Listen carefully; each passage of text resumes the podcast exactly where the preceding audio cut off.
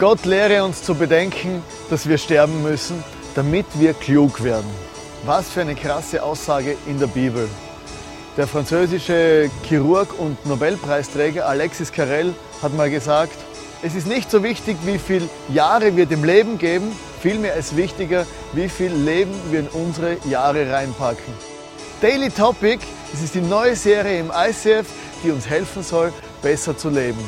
Es gibt viele Fragen und Herausforderungen in unserem Alltag. Was ist richtig? Was ist wichtig? Wie soll ich in gewissen Situationen oder Lebensumständen überhaupt handeln? Die Ewigkeit. Was wird mit mir passieren? Und was passiert mit meinen Freunden? Die Not. Kann ich allen Menschen auf der Welt helfen? Oder muss ich das überhaupt? Der Job. 40 Jahre buckeln. Was macht es überhaupt für einen Sinn? Die Liebe. Sex. Pornografie oder geht es nur um Beziehung? Was ist richtig? Mein Idol. Warum sind Menschen so fanatisch? Warum verehren Menschen andere Dinge? Fußball, Europameisterschaft, Menschen flippen aus, große Bands füllen Stadien. Warum sollen wir was verehren? Und was sollen wir verehren? In dieser Serie Daily Topic wollen wir uns anschauen, wie Gott über unsere Alltagssituationen denkt, damit wir lernen, besser zu leben.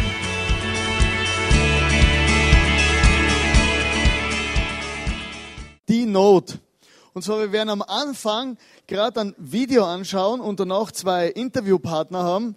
Und das ist mega wichtig, das Thema heute, glaube ich, das liegt nicht nur mir am Herzen, sondern unserer Church, aber auch äh, Gott. Weil in der Bibel steht, der wahre Gottesdienst ist Waisen und Witwen in ihrer Not zu begegnen. Also es geht nicht darum in erster Linie, wie laut ist die Musik, das, das, ist cool, das ist gewaltig, wir lieben Celebration, wir lieben es, Gott zu feiern, aber der wahre Gottesdienst ist Waisen und Witwen in ihrer Not mit unseren Ressourcen zu begegnen. Wir werden jetzt am Anfang einen kurzen Video anschauen, der ist auf Englisch, mit deutschem Untertitel, für die, wo äh, nicht lesen, nein, nicht hören können, Englisch oder verstehen, können Deutsch mitlesen. Und ich möchte am Anfang gern beten, bevor wir den Video anschauen. Jesus, ich danke dir, dass du heute zu mir reden wirst, Jesus. Ich danke dir, dass du uns begegnest, dass wir von dem, was wir heute hören, lernen werden und aus dem Alltag das umsetzen können. Amen. Video ab.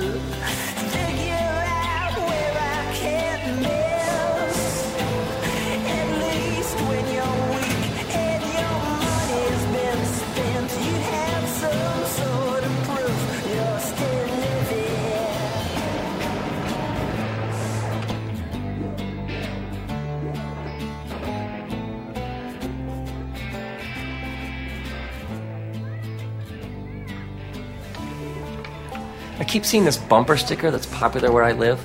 It says, God bless America. Every time I see one, I think, God has. God has blessed America. America is around 6% of the world's population, and we consume over 40% of its resources. The point isn't how can God bless America more? The point is how can America bless others? In the Bible, when God blesses somebody, when God gives to them, it's so that they'll bless and give to others. There's this verse in the Bible in a letter called 1 Timothy, and it says, Command those who are rich in this present world not to be arrogant or to put their hope in wealth, Now, I always assumed this verse was for somebody else. I mean, specifically somebody rich, but, but I have a car. 8% of the people in the world have a car. 92% of people in the world would see you and I driving in our cars. And, and I don't care what kind of car you have. 92% of the people in the world would see us driving in our cars and they'd think, Rich, do you have access to clean drinking water? Because somewhere around a billion people in the world don't even have clean water. And so you and I, like, we go to the sink, we take out a glass, we get something to drink. But hundreds of millions of people in the world would watch us doing that. And they'd probably say to themselves, man, it must be nice. Have you eaten today? Because somewhere around like 800 million people won't eat today. Like 300 million of them are kids. Like every couple seconds, somebody dies from hunger. Like how, like how much change do you have on you? Like your wallet or your purse. How, how much money do you have on you right now? Around a billion people in the world live on less than one dollar a day. Experts say that in order to provide like water, basic health, and nutrition for everyone in the world, they say it, the estimates that it would cost somewhere around $20 billion, which is how much Americans spend in one year on ice cream. We are so rich.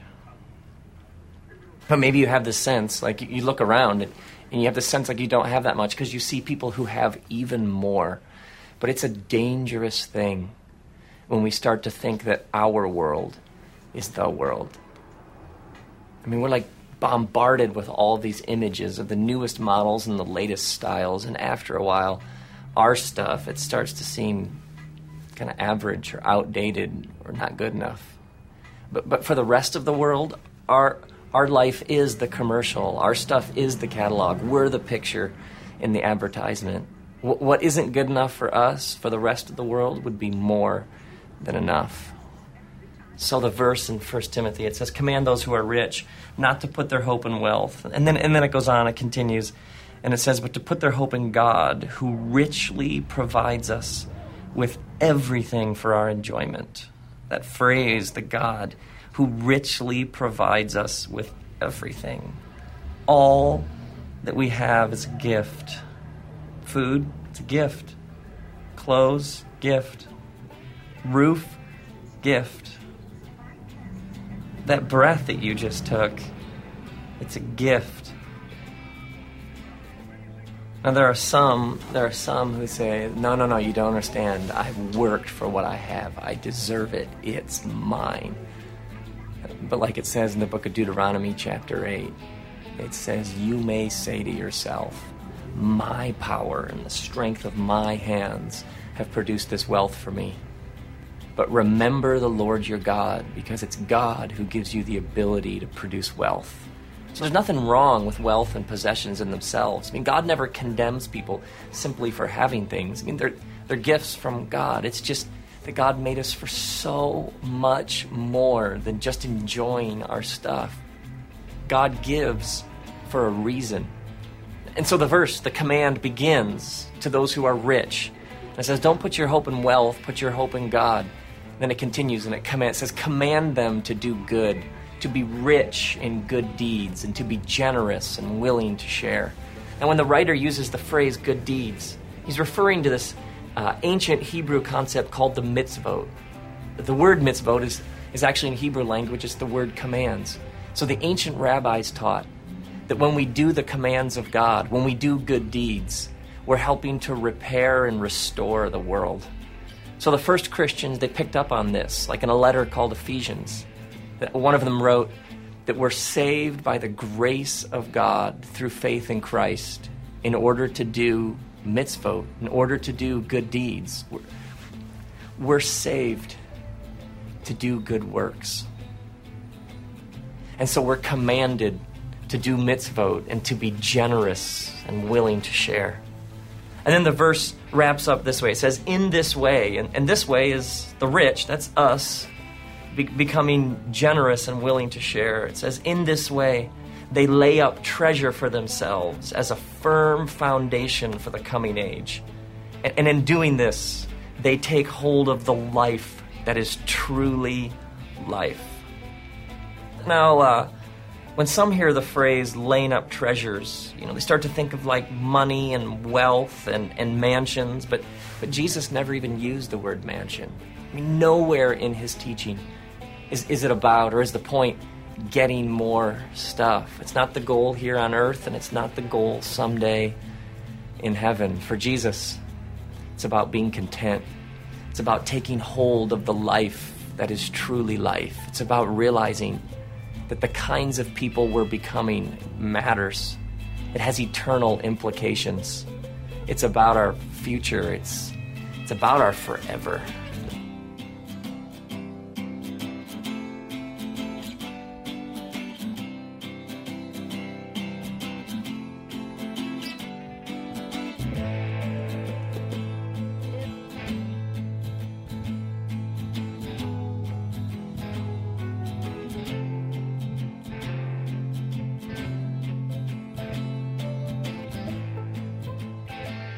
Now, if you're like me at this point, you're kind of looking for the pitch. You know, okay, just tell me where I'm supposed to give money or who I'm supposed to give money to, and then I'll give the money, and then I'll be off the hook. But this, this is about something much, much bigger than just giving to the latest cause. This isn't some transaction, you know, where we write a check or we put some cash in an envelope and then we're off the hook. This, this is about how we view the world and, and how we view our stuff. This is about what you and I truly believe about what we have. I mean, do I do I really believe that everything I have is a gift and that I have I have this divine responsibility to give, to share, to spread it around? Do I really believe that the way we're commanded to live is the best possible way to live? Let's be honest. It's easy to go to a church service and it's easy to read the Bible and it's easy to discuss who believes what and who's right and who's wrong. It's easy. But when Jesus talks about his followers, he talks about people who are generous, people who clothe the naked and take food to the hungry, take water to the thirsty, and people who visit the prisoner, and people who invite the stranger in, people who give their time, people who give their energy, people who give their money. Jesus said the way is narrow. He even said it's difficult for the rich to enter the way of God. Putting others first, that isn't so easy. Jesus said he came to serve, and serving takes serving takes sacrifice. It costs. It's hard to ask difficult questions about how we spend our money and what we spend our money on. I mean, you and I are told every day in a thousand ways that we need bigger, better, and more. And that what we have, it isn't good enough. You know, we're told buy this, consume that, get this, and then we'll be happy. Do you sometimes feel like you're on a treadmill and you're working harder and harder and harder and more and more and spending more and more and you're more and more stressed and less and less content? The best question isn't, what can I get?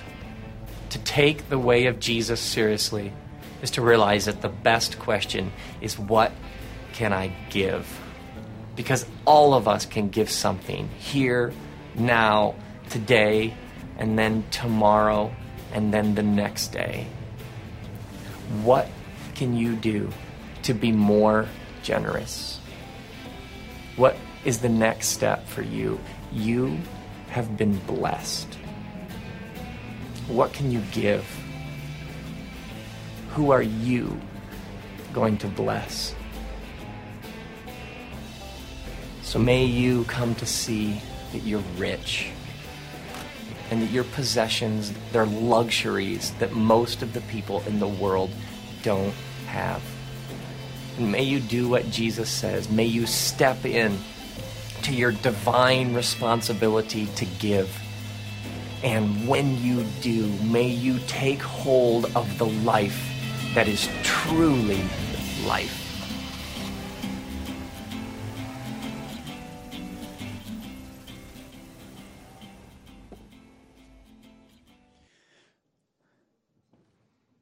Mir das Video so angesprochen, ich bin gesegnet, um ein Segen zu sein.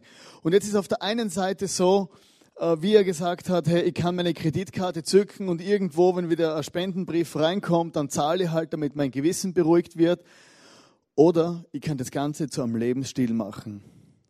Und wir leben tatsächlich in einer Welt, wo, wo es uns einfach gut geht. Ich weiß nicht, wie es dir geht, aber wie er gesagt hat, so viele Dinge, die haben wir einfach und die benutzen wir einfach und, und es geht uns einfach gut. Wir sind gesegnet, um ein Segen zu sein. Und ich glaube wirklich, es geht um den Lifestyle äh, von der Großzügigkeit. Großzügigkeit in allen Bereichen unseres Lebens. Und die Frage ist ja immer, ja, es gibt so viel Not, so viele Sachen, so viele Dinge und was ist überhaupt Not und wieso und warum und weshalb. Aber es gibt so praktische Sachen, wo ich denke, die können wir mitnehmen für uns und können uns überlegen, wie können wir das umsetzen im Alltag. Es gibt ja verschiedene Arten von Not. Oder das ist die körperliche Not. Also wenn jemand überfahren wird äh, auf der Straße und der, äh, das Blut rennt ihm raus oder hat sich das Bein gebrochen oder so, dann hat er körperliche Not. Dann ist das Einzige, was du tun musst, ist nicht nachdenken, sondern dem direkt helfen. Wenn jemand eine körperliche Not hat, einen Unfall gehabt hat, wenn jemand irgendwie in einem Rollstuhl sitzt und der kommt in die Treppe hoch, dann kannst du dem helfen. Das ist die körperliche Not, der du schnell und unkompliziert, ohne groß nachzudenken, begegnen kannst. Dann gibt es in unserer Gesellschaft die materielle Not.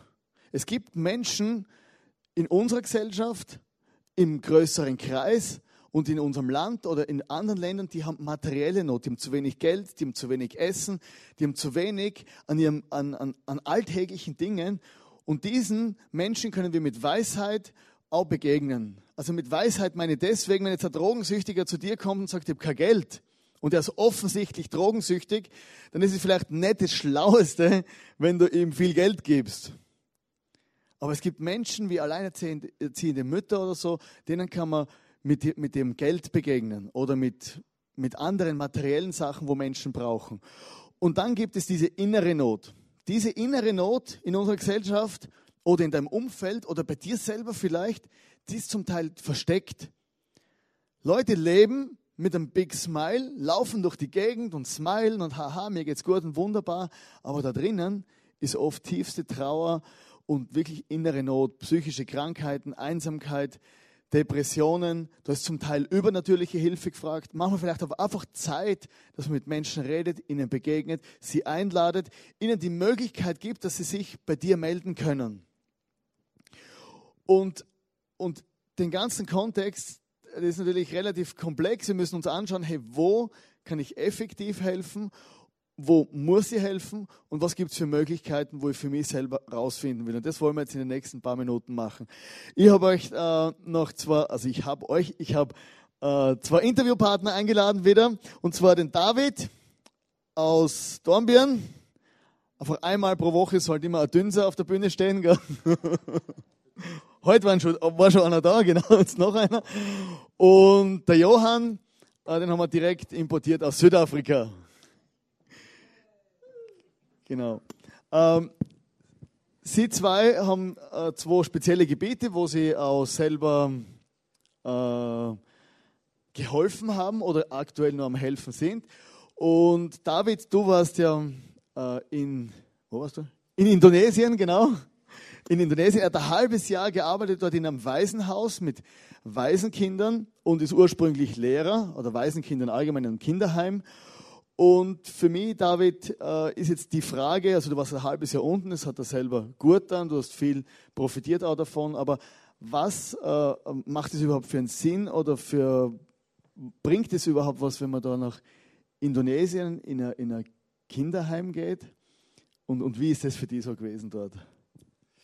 Okay, ähm, ja, also ich glaube einfach, dass Indonesien ein Land ist, wo die Not extrem groß ist ähm, Gerade jetzt die materielle Not ist in Indonesien halt besonders groß.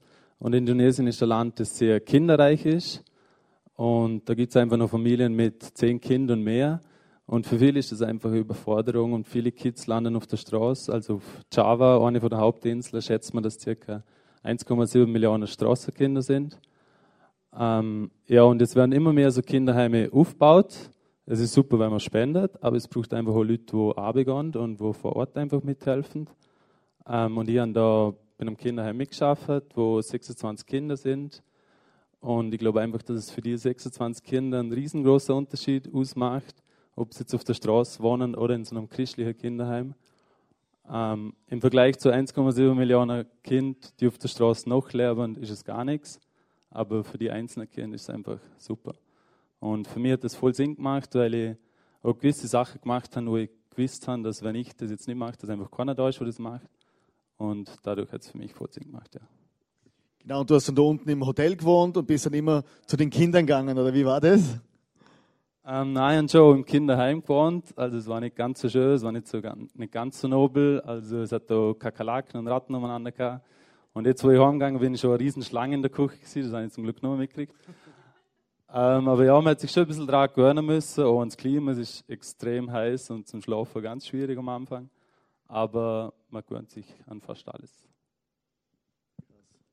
Und, und äh, wie ist jetzt aber das für dich gewesen? So, du hast da unten diesen offensichtlich armen Kindern geholfen, aber wie, wie gehst du mit der Not oder wie bist du mit der Not hier äh, bei uns hier umgegangen? Oder, oder gibt es bei uns überhaupt Not in, in dem Sinn? Also bei uns gibt es genauso Not, vielleicht ein bisschen anders als da unten, weniger materielle Not jetzt. Gibt es auch, aber viel weniger.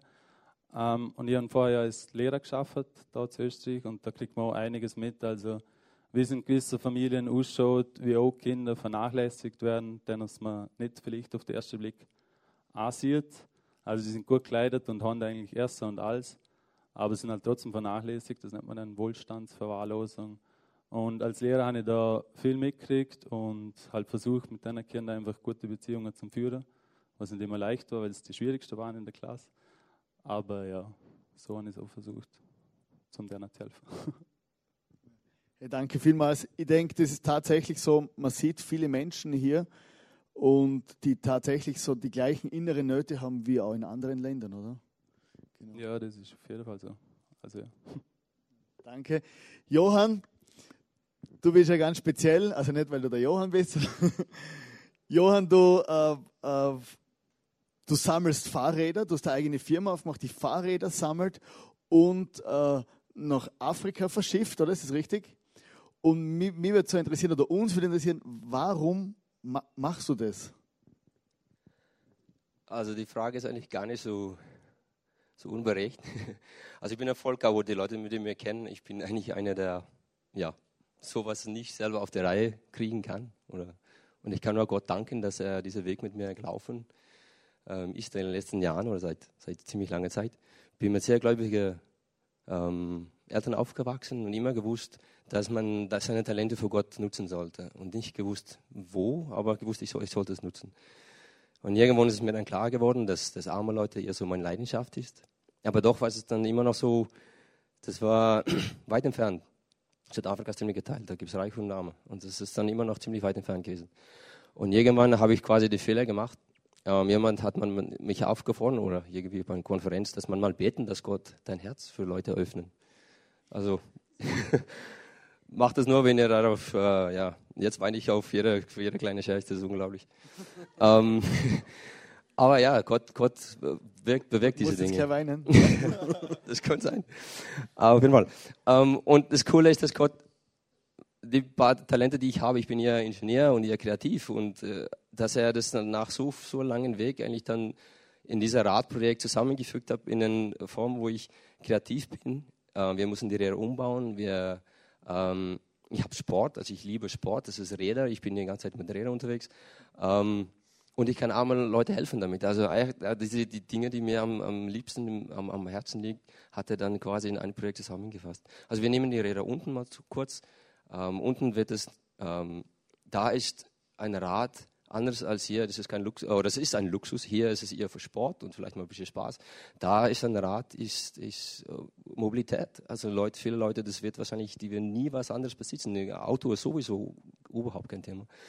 Ähm, wie vorher mal gesagt, also Kinder bei uns laufen manchmal noch 20 Kilometer in die Schule, kannst du dir das vorstellen?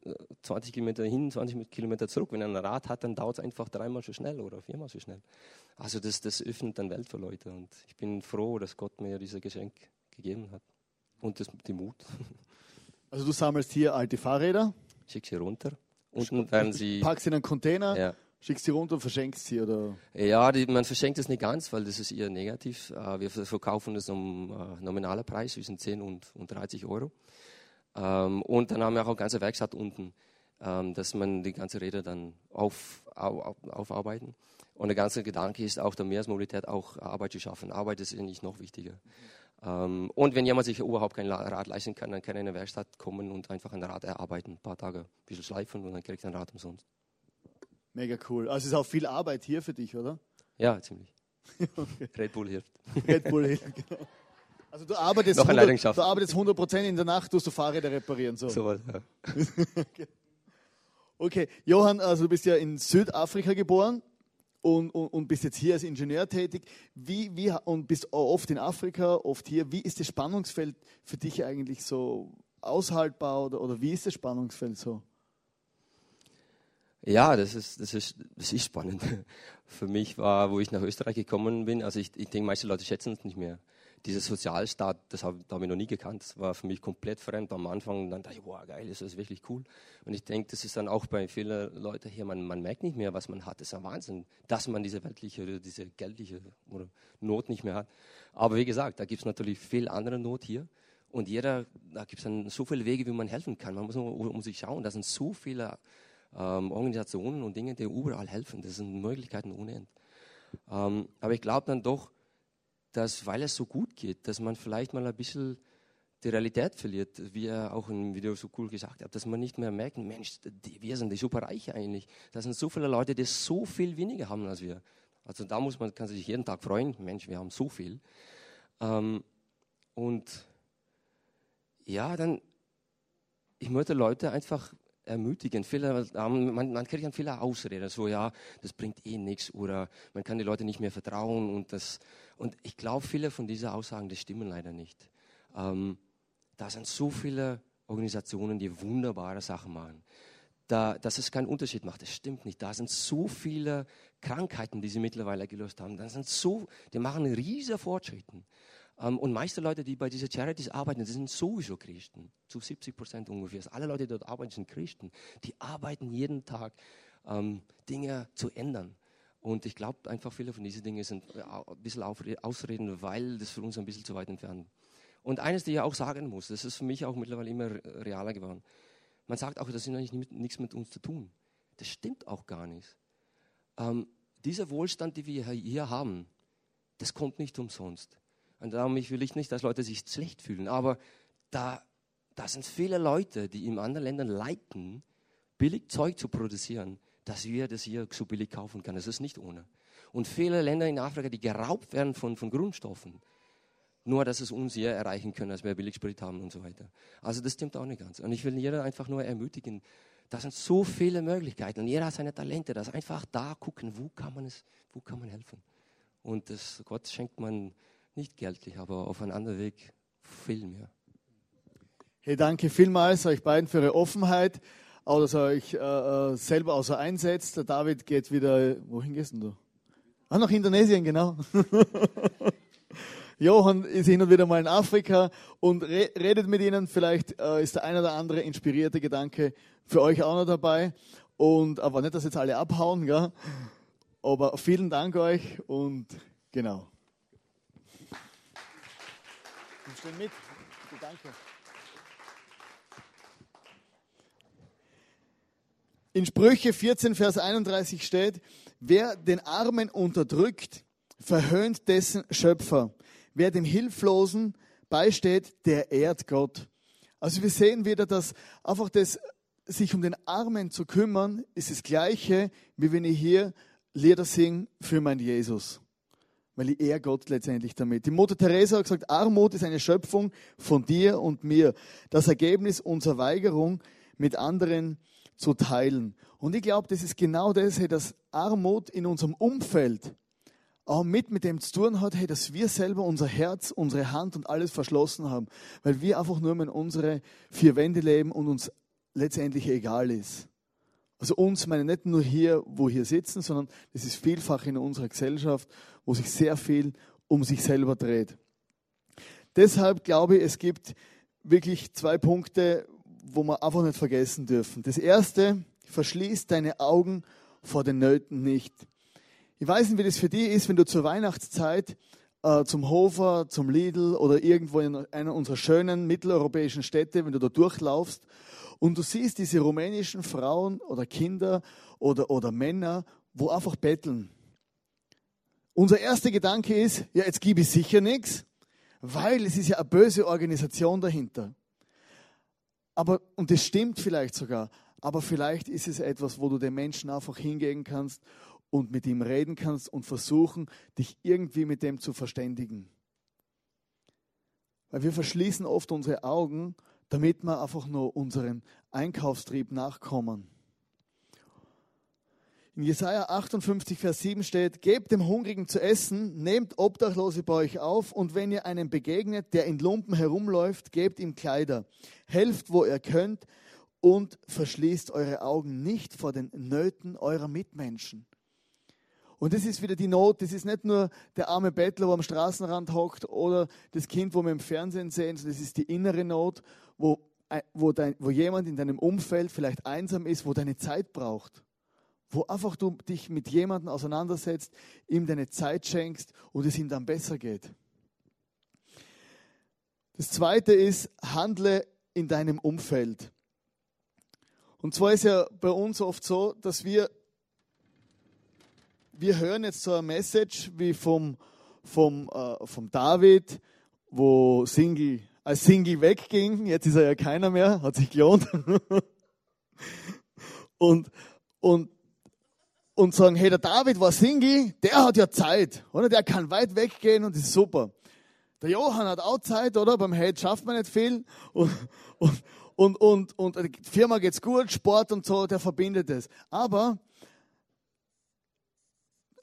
okay, ich bin hier.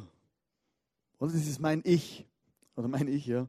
Und ich habe einen Kreis, der mich umgibt. Und noch einen weiteren Kreis, der mich auch umgibt. Und noch einen weiteren Kreis, der mich auch umgibt. Und für mich ist die Frage immer, wo soll ich überhaupt helfen? Oder was ist mein erstes, mein erstes Gebiet, mein, mein Einsatzgebiet? Und das ist, glaube ich, hier meine Familie. Also ich glaube, unser erstes Ding ist immer, immer, das ist meine Familie, wo mir umgibt, meine Kinder, wo wir brauchen, meine Eltern, wo wir vielleicht brauchen, wo ich einfach reinschauen muss in meine Family, in meine Verwandtschaft und alles. Okay, vielleicht gibt es dort jemanden, der mich braucht, der Not hat. Das, ist, das nächste ist mein, mein Job. Wir haben letzte Woche gehört, wir verbringen viel Zeit in der Arbeit. Und in unserer Arbeit sind Menschen, die uns umgeben. Vielleicht arbeitest du nicht, bist Hausfrau oder, oder irgendwie oder hast Kinder und, und bist halt regelmäßig am Spielplatz unterwegs und du hast ein Riesengebiet, wo Menschen sind, wo vielleicht niemanden haben. Mein Job, meine Nachbarn, meine Nachbarn, meine Church. Das ist einfach mein nächstes Umfeld, dort, wo ich in Beziehungen drin bin. Ich glaube, wir, wir müssen, bevor wir überhaupt irgendwo hinschauen, müssen wir mal schauen in unserem Umfeld. Es gibt in unserem Umfeld immer viele Möglichkeiten, wo man helfen kann und einfach die Augen offen hat. Dann gibt es unsere Region. Also wir leben irgendwo, wir leben in einem Land und das finde ich so cool hier in Vorarlberg, dass man einfach sagt, man hilft einander. Man hat viele geniale Projekte hier in Vorarlberg, wo man sagt, hey, wir wollen diesen Nöten hier begegnen. In Österreich gibt es mehr Suizidtote als Menschen, die sterben an Autounfällen. Also es sterben mehr Leute, weil sie sich selber umbringen, als mehr Leute, die am Autounfall sterben. In Österreich haben wir sehr viele Menschen, ich weiß nicht, ob ihr Dornbirn, Haus der jungen Arbeiter, hinterm Bonetti, da sterben jede Woche Menschen weil sie sich zu Tode saufen, zu viel Drogen nehmen oder einfach vor Verwahrlosung, zu viel Medikamente im Bett sterben. Ein Freund von mir arbeitet dort, der erzählt mir, jede Woche ist wieder jemand gestorben, ist wieder jemand gestorben. 40 Jahre, 50 Jahre, 30 Jahre, Überdosis. Das ist direkt neben dem Bahnhof, dort, wo wir uns jeden Tag bewegen, wo wir vorbeifahren, wo uns die Leute vielleicht sogar stören. Die Not ist direkt dort in Dornbirn am Bahnhof in Vorarlberg. Es gibt viele Altersheime und viele Leute hier bei uns in Österreich, die besucht niemand. Und das ist unser Umfeld. Und dann ist es auch diese, diese anderen Länder. Da ist es eben wieder, wie, wie zum Beispiel Kinderheime oder Caritas und alles. Und ich glaube, es ist wichtig, hier zu helfen und notwendig, und hier zu helfen, aber wir müssen oft immer wieder schauen, von innen nach außen. Weil wenn, wenn, ich, wenn ich meine eigene Familie vergiss und meine eigene Familie mir egal ist, aber ich bin überall am Schluss von meinem Leben, werde ich denken, hey, warum habe ich bloß meine Familie vergessen? Ich um alle kümmert, nur nicht um meine Kinder. Zum Beispiel. Und deswegen ist wichtig, dass wir, dass wir das auch mit, mitkriegen, dass es verschiedene Nöte gibt. Die Mutter Teresa hat gesagt, das größte Übel ist der Mangel an Liebe und Barmherzigkeit, die entsetzliche Gleichgültigkeit seinen Nächsten gegenüber. Also wir haben, wir haben extrem äh, eine Verantwortung auch, dass wir Menschen, unserem Nächsten, der, wo, wo, wo rund um uns wohnt, rundherum um uns wohnt, dass wir, dem, dass wir dem helfen. Mein Nächster. In Lukas 4 ist noch ein bisschen zu früh. In Lukas 4, Vers 18 bis 19 steht, der Geist des Herrn ruht auf mir, weil er mich berufen hat. Er hat mich gesandt, den Armen die frohe Botschaft zu bringen. Ich rufe Freiheit aus für die Gefangenen. Den Blinden sage ich, den Blinden sage ich, dass sie sehen werden, den Unterdrückten, dass sie bald von jeder Gewalt befreit sein sollen. Hey, wenn du an Jesus glaubst, dann hast du grundsätzlich mal die beste Message überhaupt. Da steht, hey, den Armen gute Botschaft zu bringen. Also was für bessere Message gibt es einer alleinerziehenden Mutter zum sagen, hey, du bist nicht alleine. Es gibt einen Gott, der an deiner Seite stehen will, hundertprozentig. Und ich bin auch für dich hier. Was für bessere Message gibt es für einen Drogensüchtigen, für jemanden, wo Alkoholprobleme hat, wo von Medikamenten abhängig ist, wenn du sagst, hey, es gibt einen Gott, der frei macht, jemand, wo Depressionen hat, wo nicht ein noch Ausweis in seinem Leben, der kann noch so reich sein und du ihm sagst, hey, Jesus ist wirklich gekommen, um Gefangene frei zu machen. Was für, was für bessere Message gibt es nicht, wenn du sagst, hey, Jesus gekommen, um Gefangene zu befreien. Du bist vielleicht gebunden ans Geld, an Angst, an Sorgen. Und Jesus kann Menschen frei machen, die einfach in dem, an das Geld gebunden sind. Wenn der Aktienkurs runtergeht, geht ihre Laune runter. Und ich habe letzte Woche mit einem Mann geredet, ein, ein, ein, ein Investmentbanker aus Liechtenstein, und er hat mir gesagt, hey, seit der Krise ist bei mir die Hölle losgebrochen. Aber es ist die beste Zeit meines Lebens. Ich habe Gott erlebt, wie er mir Frieden gibt, auch wenn mein ganzes Leben rundherum zerbröckelt. Jobmäßig. Und Job ist nicht alles. Oder Geld. Und es gibt da so eine Wechselwirkung. In Jesaja 58, Vers 8 und 9 steht, dann wird mein Licht eure Dunkelheit vertreiben wie die Morgensonne und in kurzer Zeit sind eure Wunden geheilt. Eure, barmherzig, eure barmherzigen Taten gehen vor euch her. Meine Macht und Herrlichkeit beschließt euren Zug. Wenn ihr dann zu mir ruft, werde ich euch antworten. Und das finde ich etwas vom Genialsten, wo in der Bibel überhaupt steht. Wenn ich mich aufmache und vielleicht jemandem anderes hilf.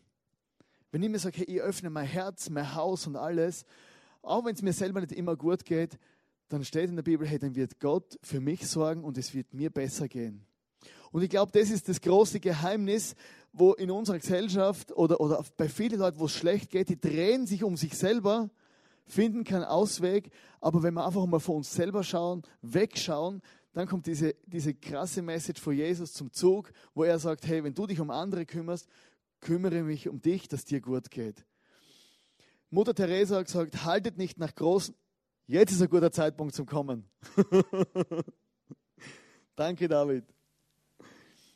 Mutter Teresa hat gesagt, haltet nicht nach großen Dingen Ausschau, tut einfach kleine Dinge mit großer Liebe. Je kleiner die Sache, desto größer muss eure Liebe sein. Und da ist mir was bewusst worden. Es sind Menschen gewesen in meinem Leben, die haben für mich gebetet. Wenn es nicht Menschen geben wären, die für mich betet hätten, wäre ich heute nicht hier. Ich werde in drei Wochen meine ganze Lebensgeschichte hier mal erzählen. Also könnt ihr alle eure Freunde einladen und alle, was interessiert und auch wiederkommen. Aber ich habe eine recht schwierige Zeit hinter mir, bevor ich überhaupt an den Jesus glauben habe dürfen. Wenn Leute nicht für mich betet hätten, wäre ich heute nicht hier. Wenn Leute mich nicht eingeladen hätten zu sich nach Hause, wäre ich heute nicht hier. Ich bin in Small Groups, in Hauskreise, Gebetskreise gegangen, weil es Kaffee und Kuchen gegeben hat. Das war mein Hauptgrund. Ich war jeden Tag in einer anderen Small Group, weil es zum Essen gegeben hat. Wenn Leute nicht mir ihr Geld geben hätten und ich habe sie sogar beschissen um ihr Geld, wäre ich heute nicht hier. Wenn Leute nicht ein Risiko auf sich genommen hätten und mich als ehemals drogensüchtigen, kaputten Menschen in ihr Auto eingeladen hätten, mich in die Therapie gefahren hätten, wäre ich heute nicht hier. Und es waren so viele Menschen, die, ja, die viele Zeit, viel Nerven, viel Kraft und viel investiert haben in mein Leben. Und wenn das nicht passiert wäre, wäre ich heute nicht hier. Und es waren Leute, die haben mir einfach nur von Jesus erzählt. Es waren Leute, die haben mich einfach abgeholt in eine Celebration, in einen Gottesdienst. Die haben einfach nichts anderes gemacht, die haben mich nur mitgeschleift und gesagt, da hockt die rein, da wird was Gescheites erzählt. Da kannst du ein paar Lieder singen. Und ich bin da drin gehockt und habe einfach erlebt, wie Gott mich liebt. Und das waren nicht Leute, das waren keine Missionare, das waren keine Menschen, wo, wo was weiß ich, was für große Reisen gemacht haben. Das waren Menschen, wo mich gesehen haben am Straßenrand, in ihrer Umgebung, von ihrem Arbeitsplatz aus, mit ihrem Geld. Und das waren Menschen, wo in mich investiert haben als 20-Jährigen und ich wäre ganz fix gestorben. Damals. Und deshalb möchte ich dich ermutigen, heute einfach darüber nachzudenken, wo dein Umfeld ist, wo vielleicht dein Land steht oder vielleicht diese größeren äh, Felder, wie der Johann und der David erzählt haben. Dass du dir selber überlegst, hey, wo ist mein nächster Schritt? Oder dass jemand nur einladet hier in die Church, damit er vor dem Jesus hören kann. Wir wollen jetzt Abend, das Abendmahl nehmen gemeinsam. Das Abendmahl wirklich als, als Fest, als Freude, weil der Jesus am Kreuz für uns bezahlt hat und weil wir uns wieder neu bewusst sein dürfen, hey, danke Gott, dass ich deinen Namen kennen darf. Danke, dass ich in der Church gehen darf. Danke, dass ich Menschen um mich habe, die sich um mich kümmern. Und danke, dass du mir meine Sünden vergeben hast. Und ich möchte zum Abschluss noch beten. Jesus, ich danke dir, dass du durch dieses Video, durch die, die Geschichten vom Johann und vom David, einfach und durch alles zu mir redest. Und ich bitte, Vater im Himmel, Herr, dass du uns einfach immer wieder einfach vergibst, unser Leben neu machst und mit deiner Liebe in unser Herz kommst, damit wir lernen, andere Menschen auch zum Leben. Ich danke dir, dass wir morgen und übermorgen und diese Woche schon anfangen können damit. Und ich danke dir für das Abendmahl, wo du eingesetzt hast, wo du gesagt hast, Herr, wir sollen an den Bund denken, wo du mit uns geschlossen hast. Danke vielmals, Jesus, und danke, dass du uns alle segnest und danke, dass du uns gesegnet hast, damit wir für andere ein Segen sein können. Amen.